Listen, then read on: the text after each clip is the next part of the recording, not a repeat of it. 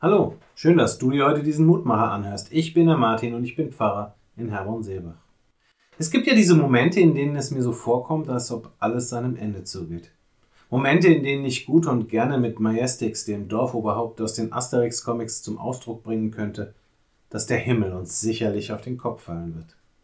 Das sind diese Momente, in denen zumindest gefühlt all die trübsinnigen und schlimmen und schrecklichen Ereignisse dieser Welt zusammenkommen und sich das Gefühl in mir breit macht, dass die Welt, so wie wir sie kennen, langsam an ihr Ende gekommen ist. Manche Menschen kleben sich angesichts dieses Gefühls auf Autobahnen fest. Andere protestieren deswegen lautstark gegen Flüchtlingsunterkünfte, die in ihrer Nachbarschaft gebaut werden sollen. Und wieder andere versuchen in Ängsten und Sorgen, die dieses Gefühl auslösen kann, auf ganz andere Weise zu entkommen. Die heutige Losung erinnert uns an einen weiteren Ansatz. Bei Zephania im ersten Kapitel, Vers 7 heißt es, Seid stille vor Gott dem Herrn, denn des Herrn Tag ist nahe. In der Erwartung, dass das Ende dieser Welt, so wie wir sie kennen, kurz bevorsteht, ruft der Prophet zur Gelassenheit auf. Seid stille vor Gott dem Herrn. Diese Haltung widerspricht sicherlich dem Aktionismus vieler Menschen.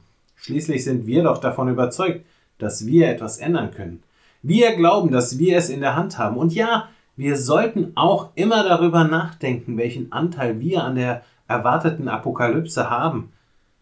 Doch das Bekenntnis zu Gott, dem Schöpfer von Himmel und Erde, dieses Bekenntnis ist auch ein Bekenntnis zu der Überzeugung, dass diese Welt, unser Leben, alles, was ist, in seiner guten und barmherzigen Hand liegt. Daran werden wir uns aber eben nicht erinnern, während wir lauthals skandieren, was die anderen alles falsch machen, sondern nur dann, wenn wir das tun, wozu Zephania rät, und still werden vor Gott, unserem Herrn. Das wollen wir tun und beten.